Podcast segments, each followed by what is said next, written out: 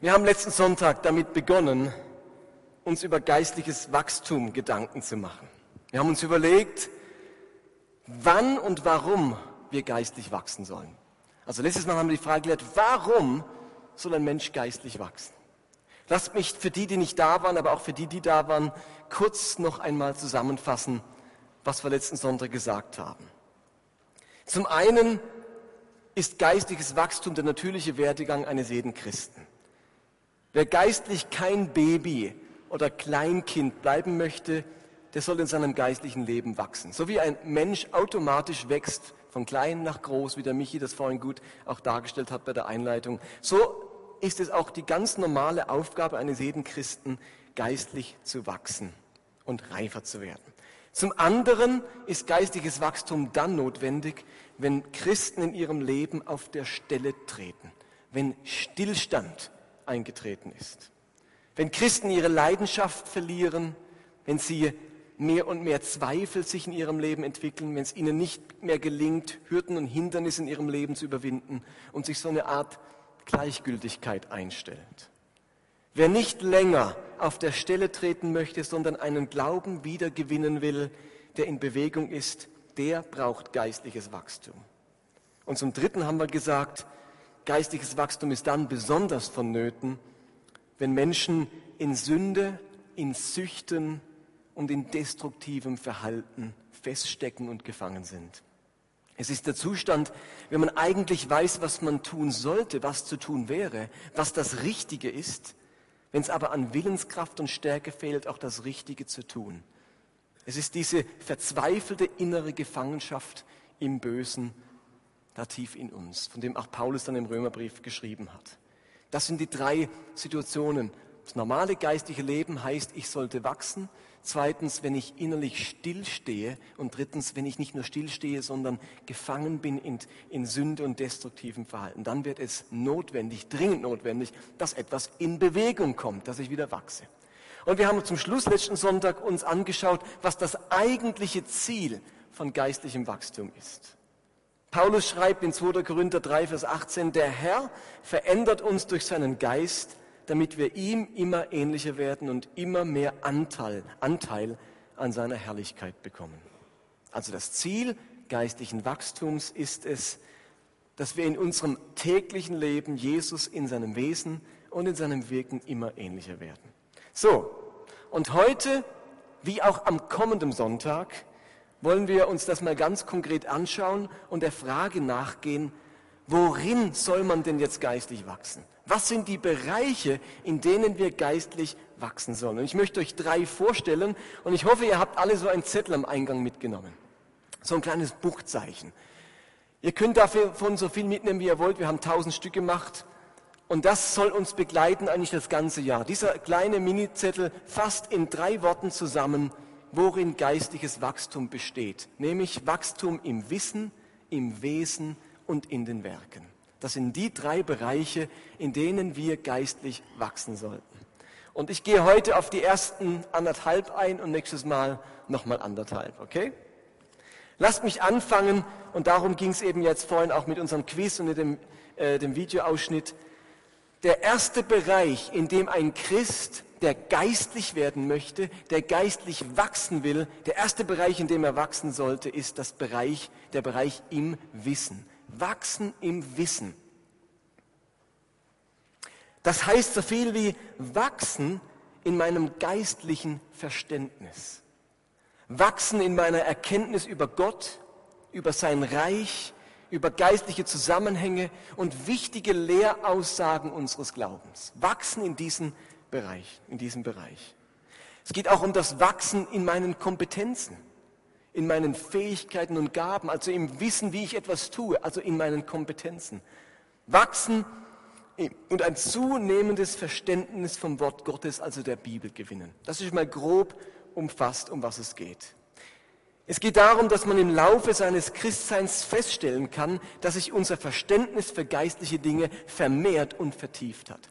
Mein Verständnis für geistliche Dinge hat sich verstärkt und vertieft.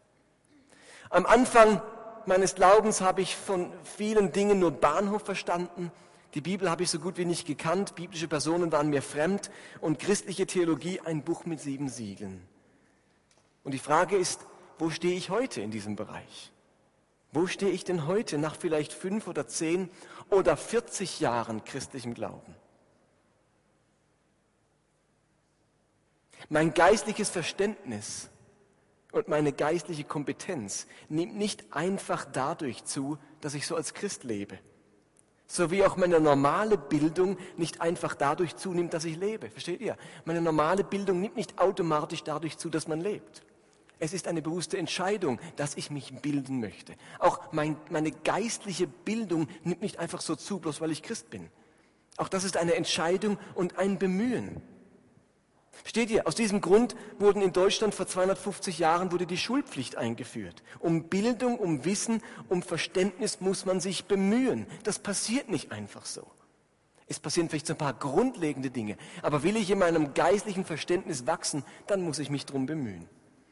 Gott möchte, dass unser Verständnis von geistlichen Dingen und vom Reich Gottes zunimmt. Wir alle sprechen gerne von Jüngerschaft und es gibt unzählige Bücher auf dem Markt zu diesem Thema. Aber erstaunlicherweise gibt es das Wort Jüngerschaft in der Bibel überhaupt nicht. Es gibt das Wort Jünger in der Bibel, ein Jünger sein. Und wir haben dann unglaubliche Konzepte entwickelt. Jüngerschaft ist gleich. Und da gibt es, was weiß ich, unzählige Bücher auf dem Markt, was jetzt alles Jüngerschaft ist. Aber die einfachste Erklärung, was Jüngerschaft ist, ergibt sich aus dem Wort Jünger selbst. Jesus sammelte junge Männer um sich, auch ein paar Frauen, und machte sie zu seinen Jüngern.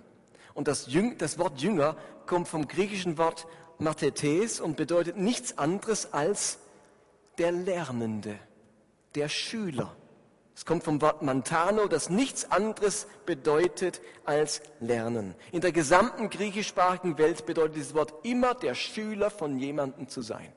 Wenn Jesus Jünger beruft, dann macht er aus diesen Menschen Schüler. Jesus zog mit dieser Kleinklasse von zwölf Schülern drei Jahre lang umher und hat ihnen alles beigebracht, was er selbst als ihr Lehrer wusste. Ihr Lieben, genauso müssen wir es uns vorstellen. Jesus hatte eine Kleinklasse von zwölf Schülern. Wir denken dann ihre Jüngerschaftskonzepte. Aber das war das typisch jüdische Konzept. Ein Rabbi, ein Lehrer sammelt Schüler. Nach der Grundschulausbildung, die irgendwo vielleicht in der Synagoge bei einem Rabbi stattfand, hat dann ein Rabbi die besten dieser Schüler gewählt und hat mit denen weitere Ausbildung betrieben. Und Jesus hat nun hier eine kleine Klasse von fünf jungen Kerlen um sich und lehrt die alles, was er kann. Insofern bedeutet Jünger sein zuallererst einmal jemand zu sein, der lernen möchte. Jemand, der zuhört. Jemand, der nachdenkt. Jemand, der Dinge reflektiert und das Gelernte diskutiert. Genau das haben die Jünger dauernd gemacht. Jesus hat irgendwas gelehrt und dann haben die wieder gesagt, was heißt das jetzt schon wieder? Dann haben sie diskutiert und haben miteinander das besprochen und haben auch manchmal sich gewundert und nachgefragt, haben wir nicht verstanden, kannst du das nochmal erklären? Das waren Lernende. Jesus hat gelehrt und sie haben versucht zu verstehen. Ich frage mich, wie sich unser Glaube und unser geistliches Verständnis entwickelt hätte, wenn wir in unserem christlichen Jargon nicht das Wort Jünger, sondern das Wort Schüler verwendet hätten. Versteht ihr? Mit Jünger assoziiert man nicht sofort Lernen. Wir reden alle von Jünger und Jüngerschaft. Wie wäre es, wenn wir das Wort streichen und das eigentliche Wort benutzen, nämlich Schüler sein?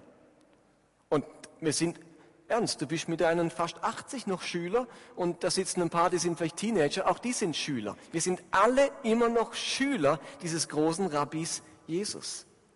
Ich denke, wir wären uns viel mehr bewusst gewesen, dass Christsein bedeutet, ein Lernender zu sein. Jesu Haupttätigkeit bestand während seines ganzen Dienstes im Lehren und im Heilen. In Matthäus 4, 23 heißt es, und Jesus zog umher in ganz Galiläa, lehrte in ihren Synagogen und predigte das Evangelium von dem Reich und heilte alle Krankheiten und alle Gebrechen im Volk.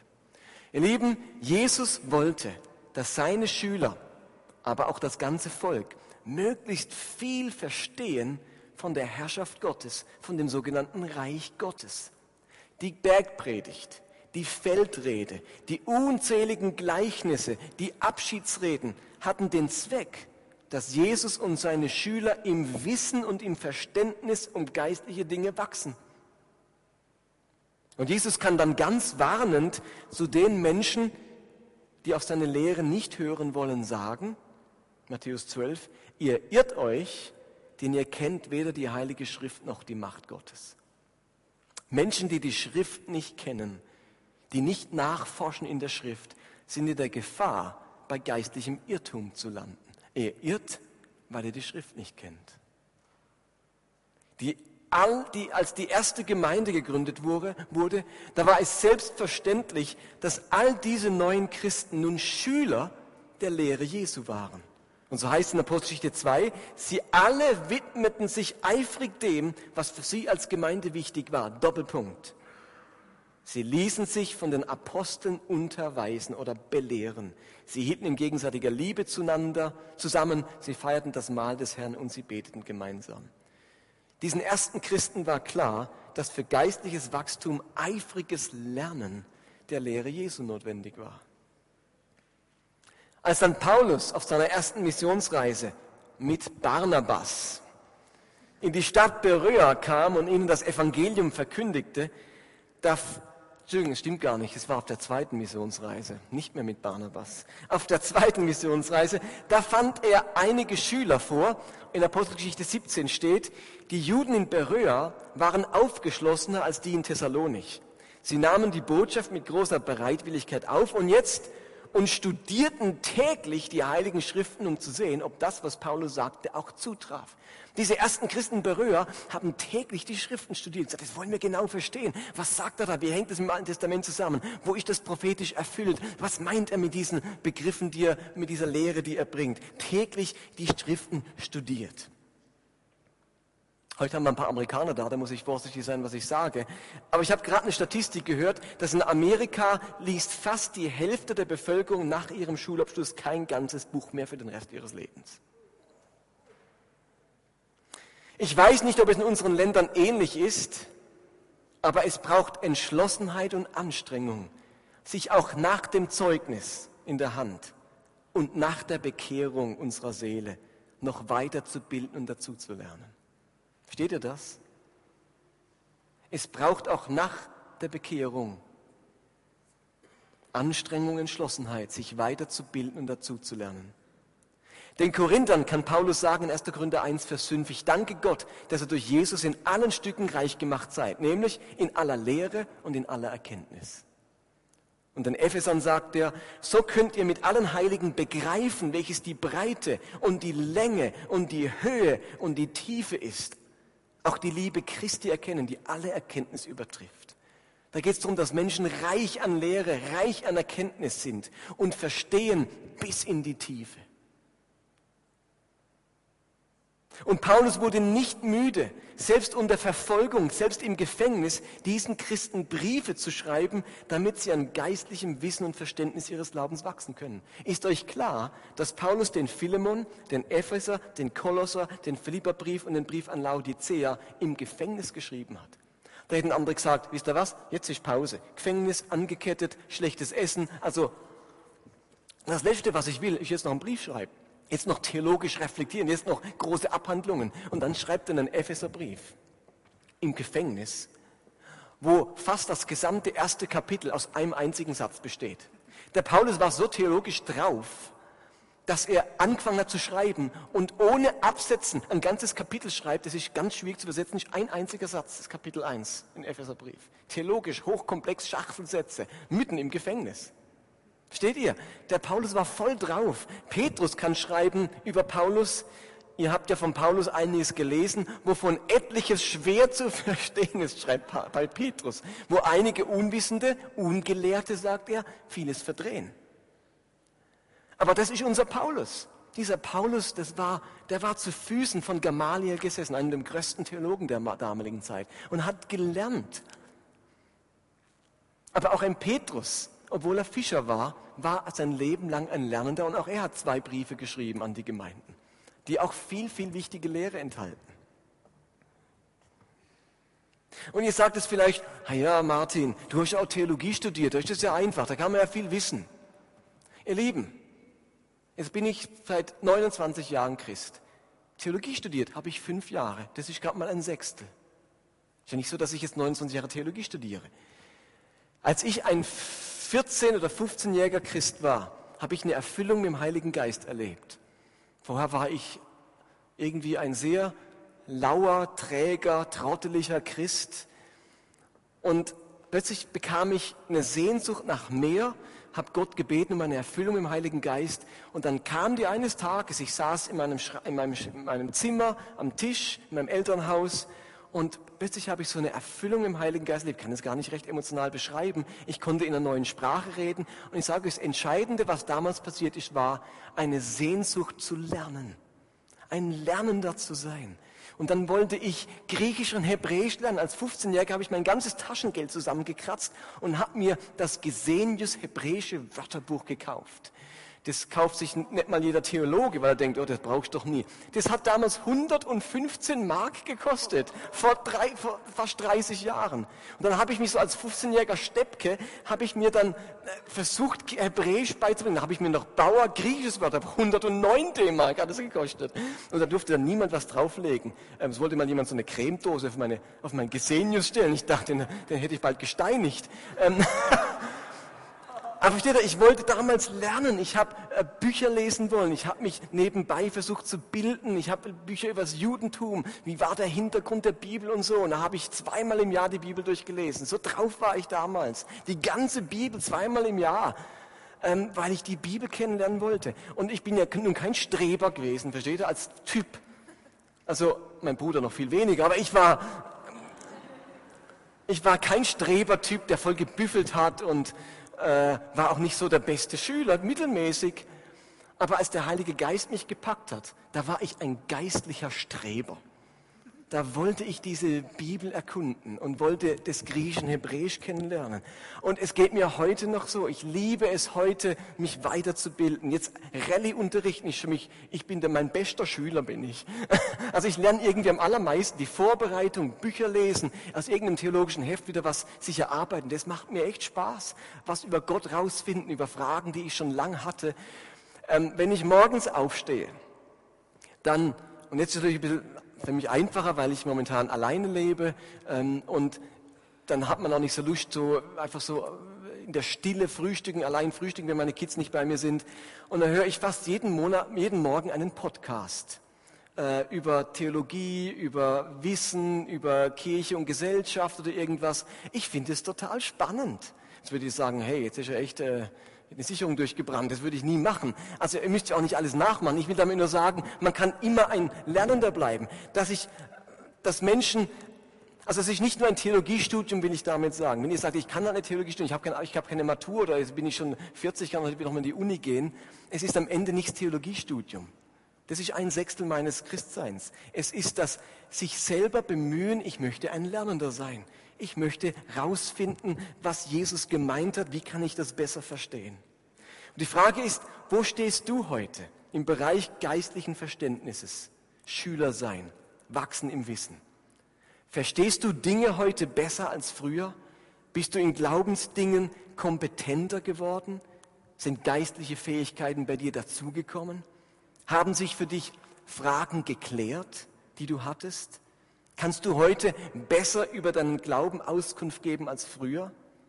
Kennst du die großen Zusammenhänge und die biblische Geschichte? Oder ganz simpel, hast du deine Bibel schon einmal durchgelesen? Wachsen im Wissen. Geistlicher werden heißt, ich wachse in meiner Erkenntnis und in meinem Wissen. Und ich will sagen, aber das ist nicht alles, das ist nicht alles, gell? Da gibt es auch noch andere wichtige Sachen. Ja, kommt noch, kommt noch. Aber das ist ein Bereich, in dem es wichtig ist, zu wachsen. Und lasst mich noch einen Moment darauf eingehen, wie kann ich denn im Wissen wachsen? Wie kann mein geistiges Verständnis wachsen? Das habe ich euch nur appelliert, das sollten wir. Aber wie?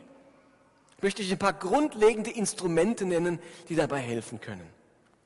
Das wichtigste Instrument, um im geistlichen Verständnis zu wachsen, ist, wie gerade eben erwähnt, was denkt ihr? Wohl das Lesen der Bibel. Ganz simpel. Ihr Lieben, es ist nicht das Lesen der Tageszeitung, nicht mal von irgendeinem anderen Buch. Das Lesen der Bibel ist das wichtigste Instrument. Vieles im Glauben bleibt für mich rätselhaft und erschließt sich nicht richtig, weil ich diese Bibel nicht wirklich kenne. Ich muss das ganze Buch kennen, um den Glauben richtig zu verstehen. Obwohl die Bibel 66 Einzelbücher hat, zeichnet sie ein Bild aus allen Büchern miteinander. Geistliches Wachstum auf diesem Bereich wird nicht geschehen, wenn ein Christ seine Bibel nicht liest und nicht kennt. Wer die Bibel nicht liest, dem nehme ich nicht ab, dass er über geistliches Verständnis verfügt. Ich nehme auch einem Schüler in der Schule nicht ab, dass er Ahnung von Goethes Faust hat, wenn er das Buch noch nicht mal gelesen hat. Steht ihr? Vielleicht hat er über Faust was gehört, vielleicht haben ihm die Mitschüler was erzählt. Aber wenn er wirklich kompetent sein will in Goethes Faust für die Klassenarbeit, dann muss er ihn gelesen haben. Wenn ich kompetent sein will in meinem Glauben, muss ich mindestens mal dieses Buch gelesen haben. Und am besten nicht nur einmal. Ein weiteres Instrument neben dem Lesen der Bibel, und ihr werdet vielleicht sagen, aber die ist doch schwierig zu verstehen. Stimmt, und wisst ihr was, nach 30 Jahren finde ich manches immer noch schwierig zu verstehen. Aber deswegen bleibt man ja ein Lernender, weil ich vielleicht im nächsten Jahr was verstehe, das ich in diesem Jahr noch nicht verstanden habe. Mir geht es andauernd so, dass ich in diesem Buch mit über 1000 Kapiteln Dinge erst im folgenden Jahr oder vielleicht erst in zehn Jahren verstehe. Plötzlich geht mir ein Lichtlein auf. Es wäre doch wirklich tragisch, wenn wir nach einem Jahr Christsein alles gecheckt hätten. Wir haben ja auch nicht in der ersten Klasse alles Wissen schon. Wir sind unser Leben lang in der Schule und dieses Buch bleibt immer ein kostbarer Schatz. Ein weiteres Instrument ist biblische Sekundärliteratur. Also, die Bibel ist wie gesagt kein leichtes Buch und darum braucht es oftmals Hilfe. Es gibt gut geschriebene Erklärungskommentare zur Bibel, es gibt Lexika, Sachbücher, kleine Heftchen, die sich mit einzelnen theologischen Themen befassen. Diese Dinge immer wieder zu studieren, hilft unserem geistlichen Verständnis und ist das Kennzeichen eines Schülers, der wirklich etwas lernen will. Und ich rate euch, lest doch ab und zu mal wieder ein Buch. Vielleicht gehört es zu den Zielen in diesem Jahr zu sagen, ich möchte dieses Jahr drei Bücher lesen, vielleicht auch zwei, vielleicht sind es nur zwei. Aber ich lese wieder was dieses Jahr. Ich lebe nicht einfach nur so ein Holter die Polter als Christ, sondern ich vertiefe wieder mein Wissen auch durch Sekundärliteratur. Drittes Instrument, Gespräche und Nachdenken. Die jüdische Art und Weise, ein Schüler zu sein, war diskutieren.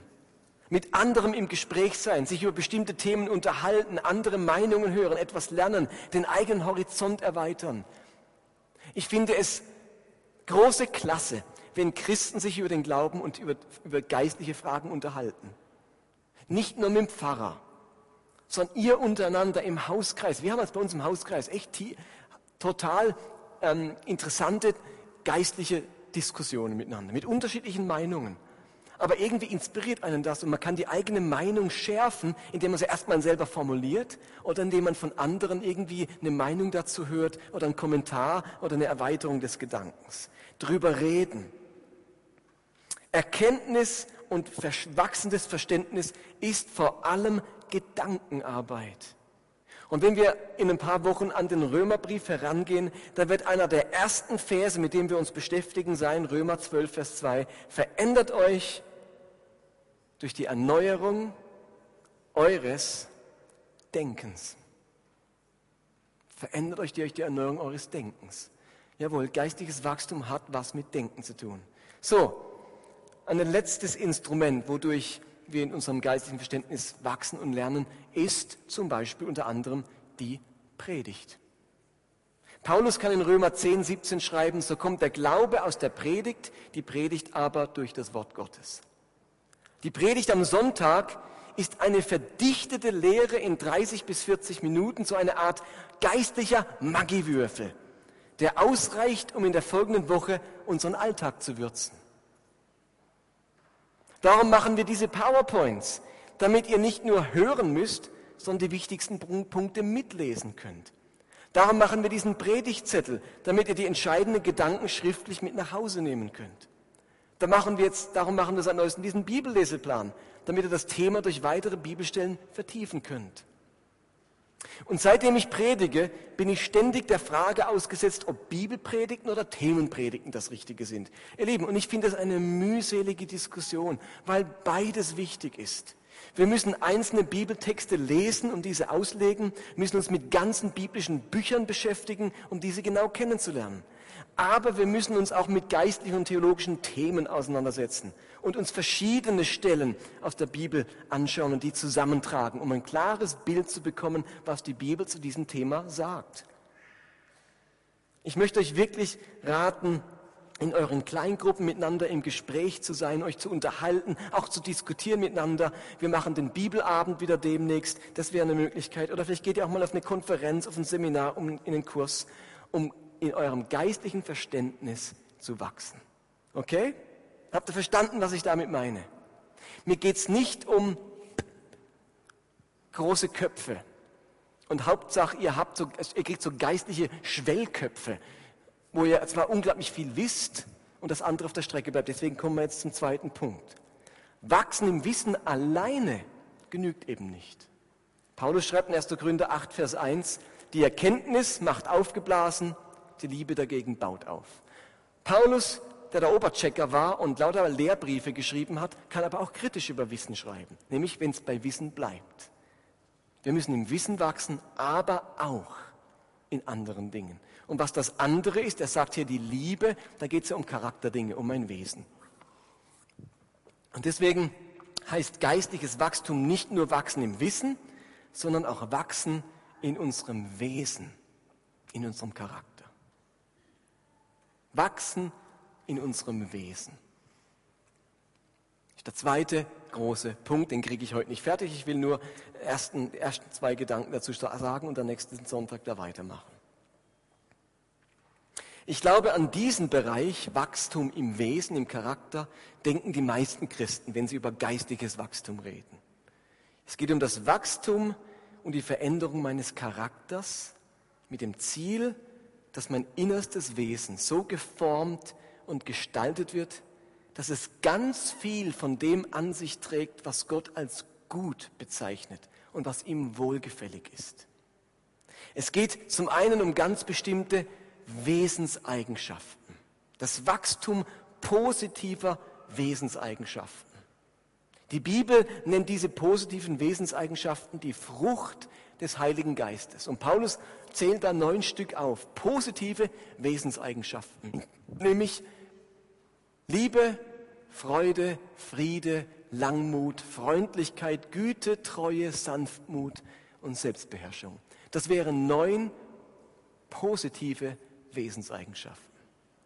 Geistliches Wachstum heißt, neben dem, dass ich in meiner Erkenntnis und in meiner geistlichen Kompetenz wachse, dass diese Wesenseigenschaften in meinem Leben zunehmen. Also im Sinne, aus allen die erste Steigerung zu machen. Ich werde freundlicher, ich werde sanftmütiger, ich werde geduldiger. Ich muss nicht der geduldigste werden und der freundlichste. Die zweite Steigerung ist Perfektionismus. Aber die erste Steigerung ist unser Auftrag. Ich werde freundlicher, ich werde treuer. Geistliches Wachstum in diesen Wesenseigenschaften.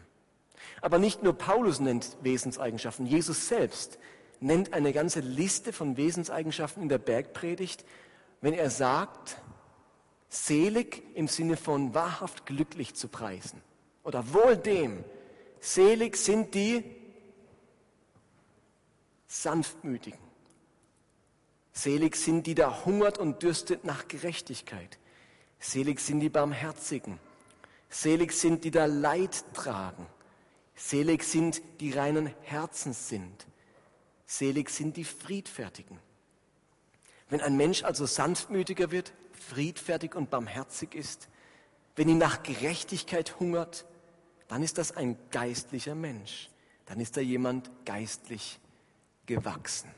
Okay? Wachsen im Wesen.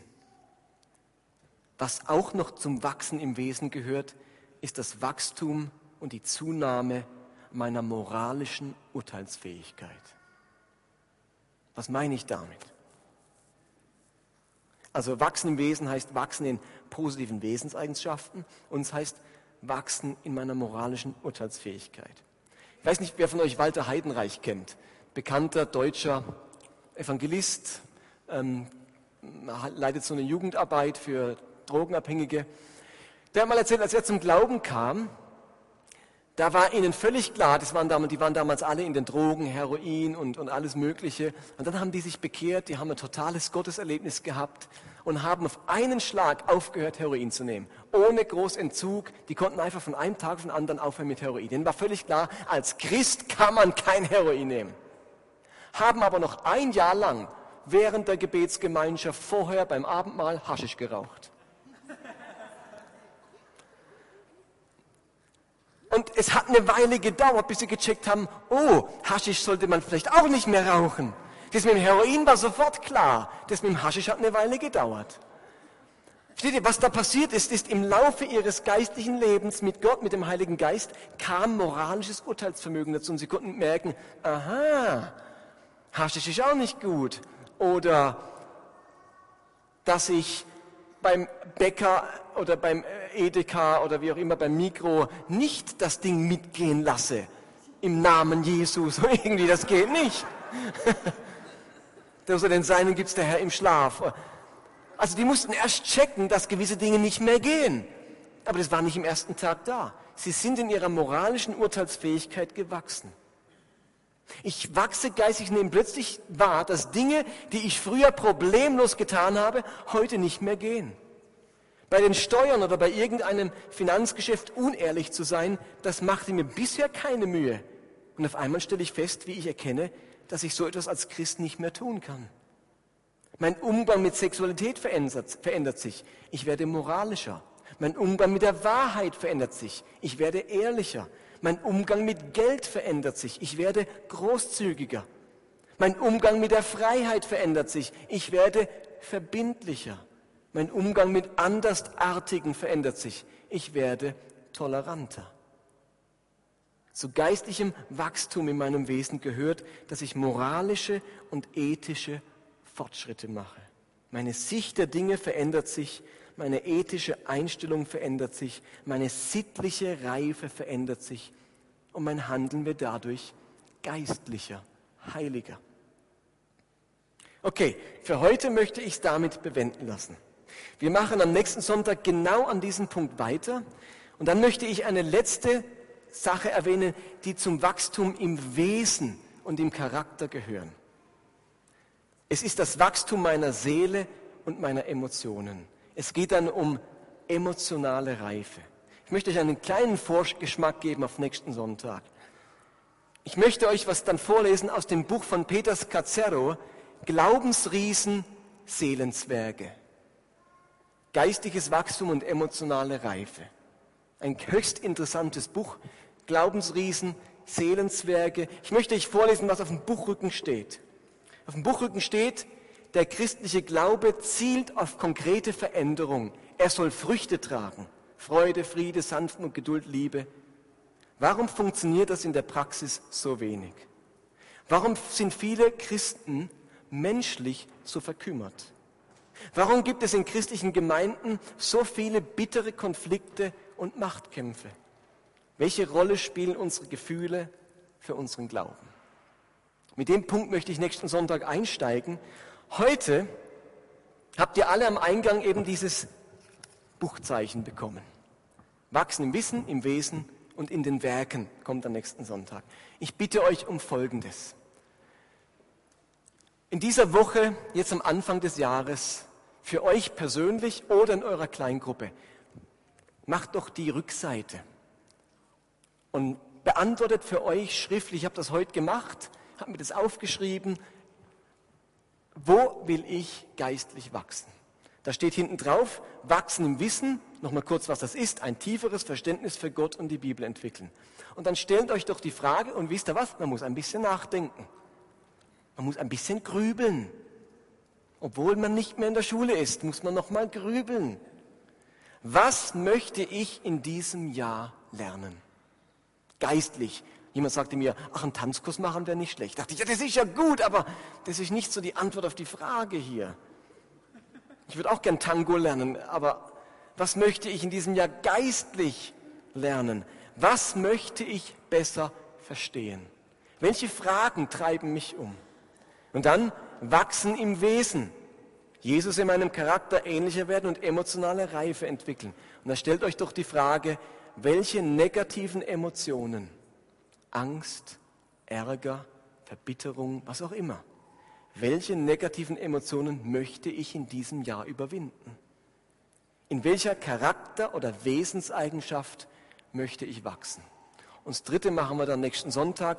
Aber geht doch in den Hauskreis die Woche und sagt, hey, lasst uns darüber diskutieren. Ich möchte mir, lasst uns miteinander Gedanken machen, wie könnte das aussehen. Okay? Lasst mich ein Gebet sprechen und dann singt die Band mit uns ein Abschlusslied und dann können wir zum Abendessen gehen.